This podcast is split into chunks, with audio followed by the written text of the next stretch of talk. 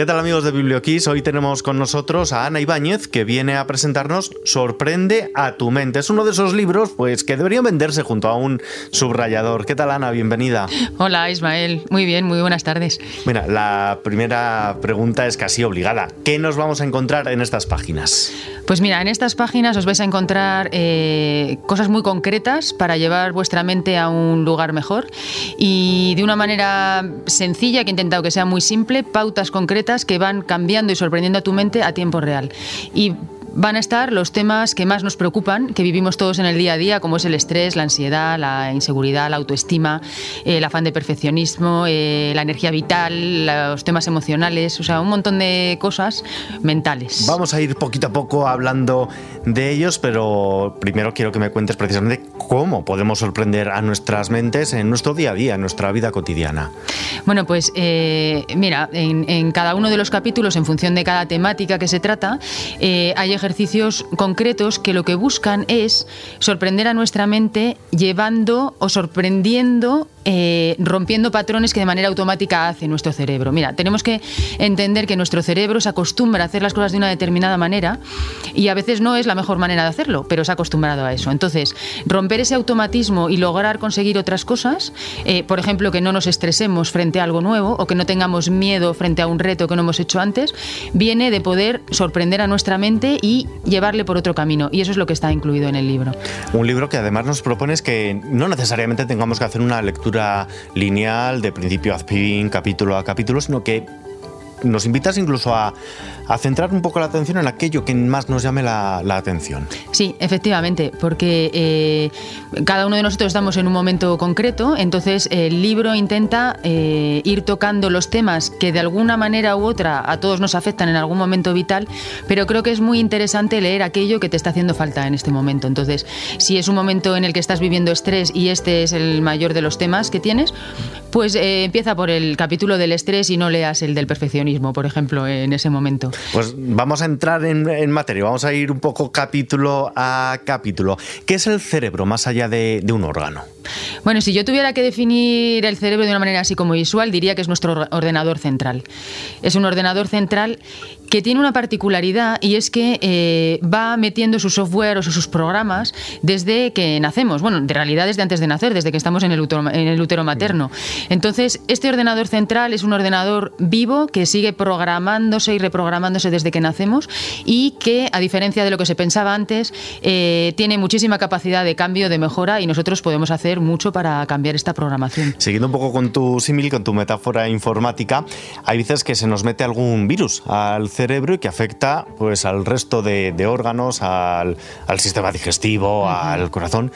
¿Cómo podemos programar un antivirus? Genial. Es una súper pregunta y me encanta el símil. Mira, eh, lo primero que tenemos que hacer es ver que efectivamente es un virus. Porque una cosa que nos ocurre a nivel cerebral cuando nos pasa algo que no nos gusta es que nos lo creemos. Nuestro cerebro está programado para pensar que lo que ocurre eh, va a ocurrir indefinidamente y no es verdad. O sea, es un virus. Entonces, está muy bien que veamos las cosas que nos afectan desde ese punto de vista, de es algo puntual que me está pasando, es un virus, efectivamente me he enfermado y lo puedo modificar. Entonces, eso yo te diría que es la primera manera de ayudar a nuestro cerebro a cambiar, coger esa perspectiva y luego, en función de lo que te esté pasando, ir a hacer unas pautas en las que logras eh, mirarlo de otra manera. Rompes ese patrón de virus en este este, en este caso. Me has hablado también del, del miedo, otro de los capítulos. Sentir miedo es normal. Absolutamente. De hecho, sí, Ismael, ahí te cuento. O sea, es que el miedo es lo que nos hace estar aquí a ti y a mí, quiero decir, y a la especie humana. Porque si el ser humano no hubiera podido sentir miedo frente a las amenazas y se hubiera defendido, pues es que ya nos hubieran comido hace mucho tiempo y, hubiéramos desaparecido. Entonces, el miedo no solo es eh, normal, sino que es necesario para protegernos. Lo que no es normal es que vivamos sometidos a miedo de manera continua o que nos asustemos en exceso frente a cosas que no necesitan que nos asustemos tanto. Eh, si yo te digo cerebralmente, lo que nos viene bien es que nuestro cerebro sea capaz de ponerse en alarma, en alerta, de decir, hey, cuidado, que de aquí me puede pasar algo, es decir, que tenga una entrada de miedo, pero que enseguida sea otra parte más sofisticada del cerebro, que no es la amígdala en este caso, que es la que se asusta, sino que haya otra parte que le diga, hey, hey, un momento, que esto no es de peligro de muerte, puedes cambiar y, y no hace falta que te asustes. Vamos a utilizar otros mecanismos cerebrales para sacarte adelante. Es precisamente sobre lo que te quería preguntar ahora, ¿cómo podemos darle la vuelta a ese miedo precisamente para que sea una aliado? Genial. Pues es, mira, lo primero saber que el miedo es necesario siempre que haces algo nuevo o que te vas a desarrollar. Es decir, el miedo es, eh, es tu cerebro diciéndote, oye, yo no sé cómo va a acabar esto. Entonces, eh, como no lo sé, te voy a asustar porque puede que esto te mate. Entonces, eso es lo primero que hace el miedo. Entonces, ¿qué necesitamos hacer? Pues eh, enseñarle a nuestro cerebro que, ok, ya me has enseñado que tienes miedo, pero ahora yo te voy a asegurar que no pasa nada. Y la mejor manera de mostrárselo es haciéndole ir a la situación que te da miedo, eh, imaginando o visualizando que esa situación acaba bien. Si nosotros somos capaces de frente a un miedo plantarle al lado la situación y decirle, mira, esto va a ocurrir bien y cierras los ojos y te imaginas con la situación que ya ha acabado y ha acabado con éxito, esa es una de las maneras muy eficientes para bajar el miedo. Y esto sirve tanto para el miedo a las primeras veces desconocidas como a los miedos recurrentes. Por ejemplo, mm, pues no sé, un miedo a volar. No es lo mismo el miedo que tiene una persona que va a volar por primera vez que otra que ha tenido varios vuelos, incluso una experiencia un poquito traumática en el aire Eso y tiene que volver otra vez a... Sí, eso es. Bueno, el, primer miedo es un miedo a lo desconocido, que es un miedo, como decimos, es innato y lógico de algo que es novedoso y que tu cerebro no sabe cómo va a terminar. El segundo miedo tiene que ver más con ansiedad, en realidad. Tiene que ver con haber pasado algo que ha sido un poco traumático y que te ha dejado una huellita dentro y entonces hace que tu sistema reaccione cuando le vuelves a poner en esa misma situación. La manera de solucionarlo es un poco distinta en ambos casos, hay que ir como a fondo en cada una de ellas, pero si queremos hablarlo de manera general, en ambos lo que necesitamos es como si nos pusiéramos a hablar con nuestro cerebro, hacer que nos podemos salir de él y casi como hablarle como si nuestro cerebro fuera un niño asustado y decirle, oye, a ver, espera un momento, es verdad que lo pasaste mal, pero eso fue algo que fue fortuito, que no, no suele ocurrir y mira, acabó bien. Y, y una cosa que nos ayuda mucho es mostrarle el beneficio. Si tú vas a volar, dile por qué vale la pena que vueles, qué vas a ganar volando y sometiéndote otra vez a ese estrés que te da miedo. Y cuando le pones un beneficio enfrente al miedo, ahí se te hace más pequeño el miedo. Me has hablado ahora de dos palabras que también abordas en otro de los capítulos, ansiedad y estrés. ¿Qué diferencias y similitudes tienen?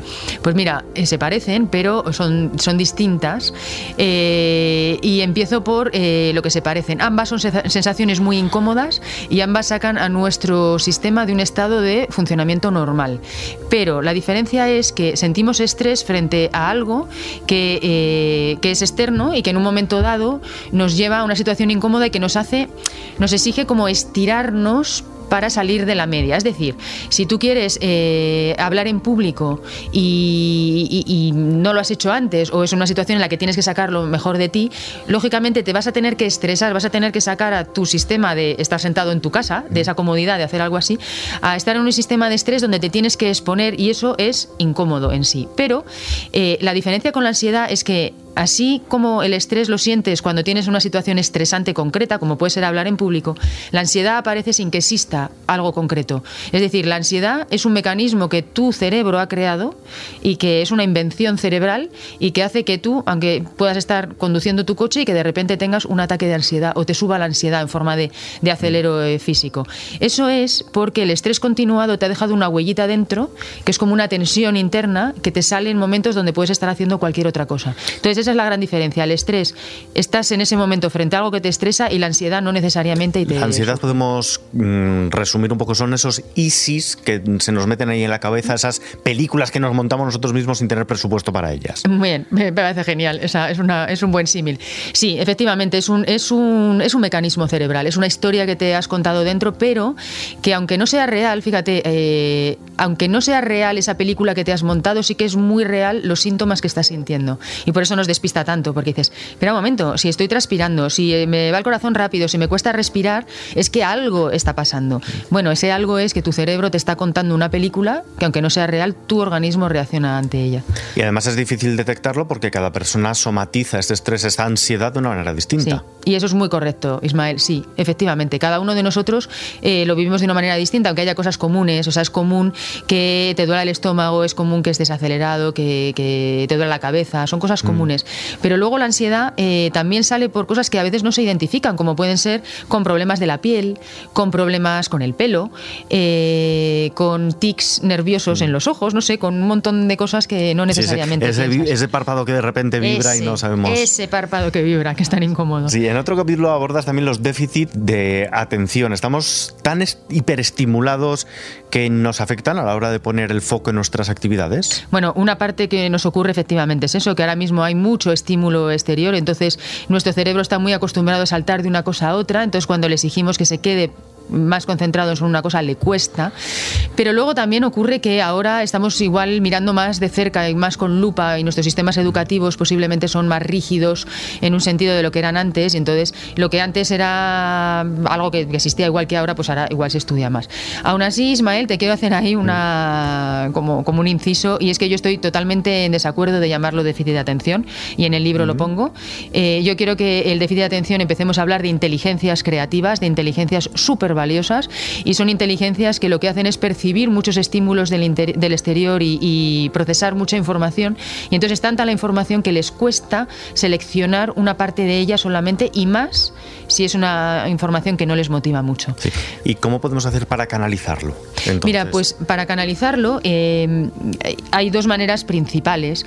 Eh, una de ellas es, claro, lo que abro en el libro y lo que hacemos en nuestros centros, porque tú puedes ejercitar tu cerebro de manera ya eh, física eh, y fisiológica a través de la armonización de frecuencias cerebrales. Si tú te quieres poder concentrar y estar más sereno con la información que recibes, eh, necesitamos que tu cerebro funcione en unas frecuencias que son adecuadas a eso. Y eso son unas frecuencias que están en los rangos beta y alfa.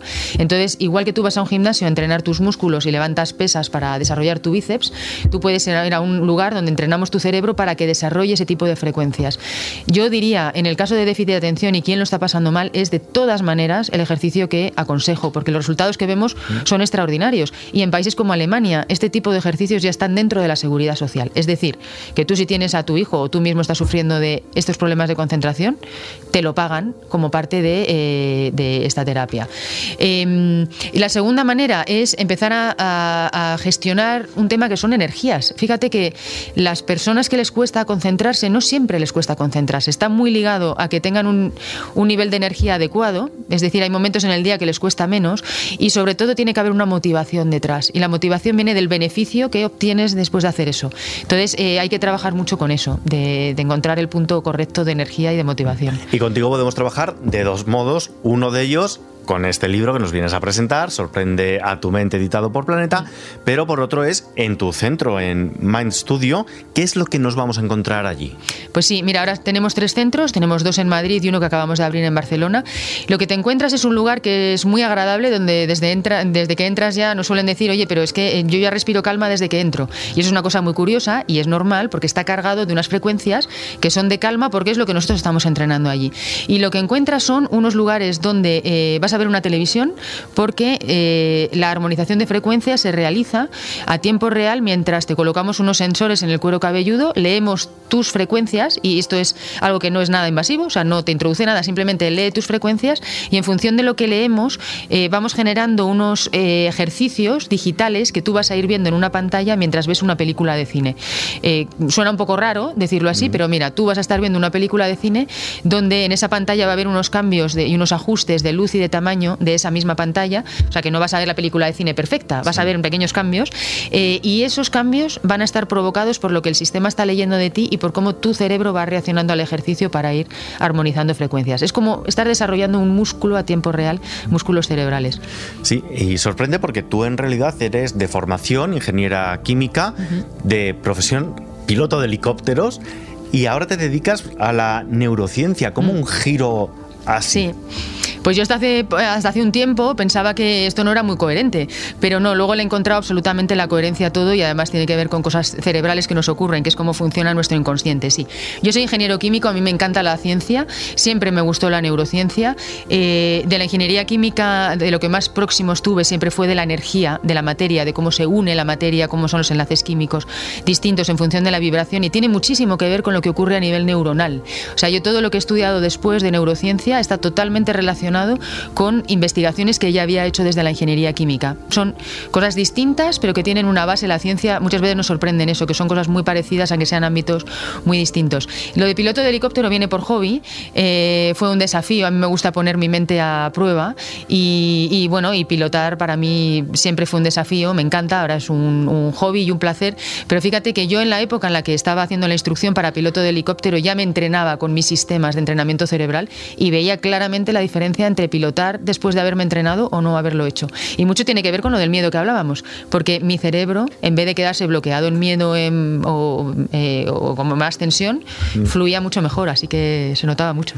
Y una de las partes que más me ha gustado de, tu libro, de Sorprende a tu mente, Ana, es cuando hablas de los placeres culpables. Todos tenemos derecho a unos placeres culpables, pero explícame un poquito más para todo el que nos escucha en qué consisten. Y me encanta la carita que se te pone cuando hablas de placeres culpables, porque es una cosa que necesitamos todos.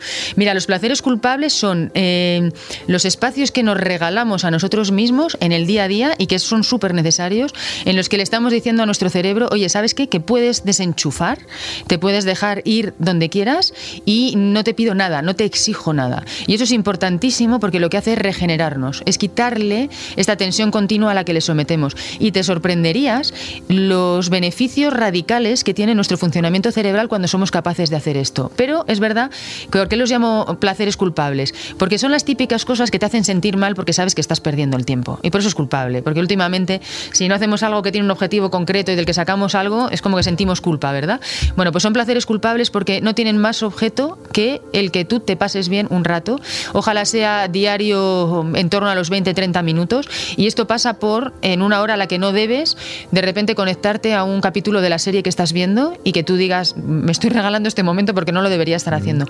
Pero eso que tú haces de forma consciente es importantísimo para tu cerebro. Pasa por esto, por irte a escuchar algo, por salir a dar un paseo, por hacer eh, lo que sea que no tiene un objetivo. Y ahí debo hacer un inciso porque a veces se confunde el placer culpable con hacer deporte.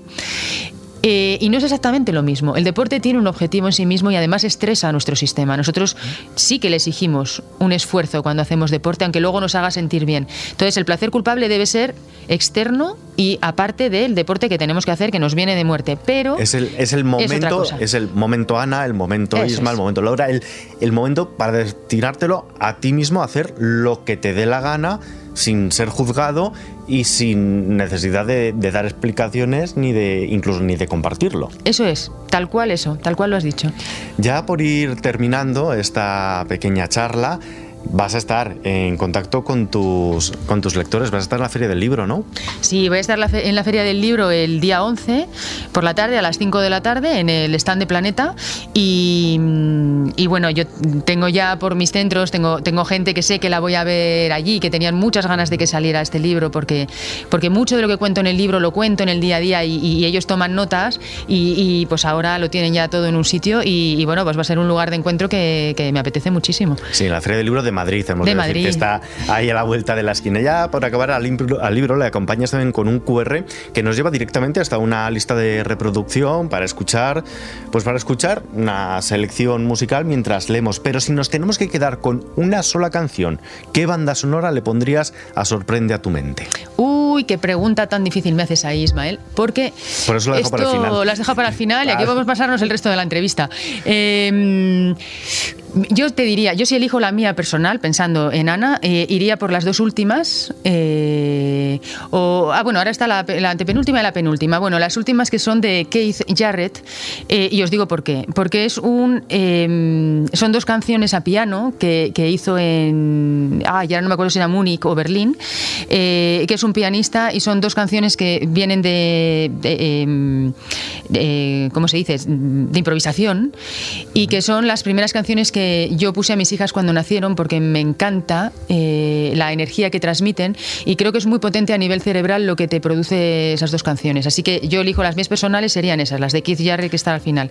Pero todas están pensadas para llevarte a estados mentales agradables. No hay cosas raras, entre comillas, de sonidos binaurales, etcétera, con los que yo trabajo, pero no los he querido poner aquí. Lo que quiero es que sea una playlist que te lleve a buenos momentos emocionales. Pues con nos vamos a quedar escuchando y leyendo tu libro, Sorprende a tu mente, editado por Planeta Ibáñez, muchísimas gracias por acompañarnos este ratito. Muchísimas gracias a ti, Ismael.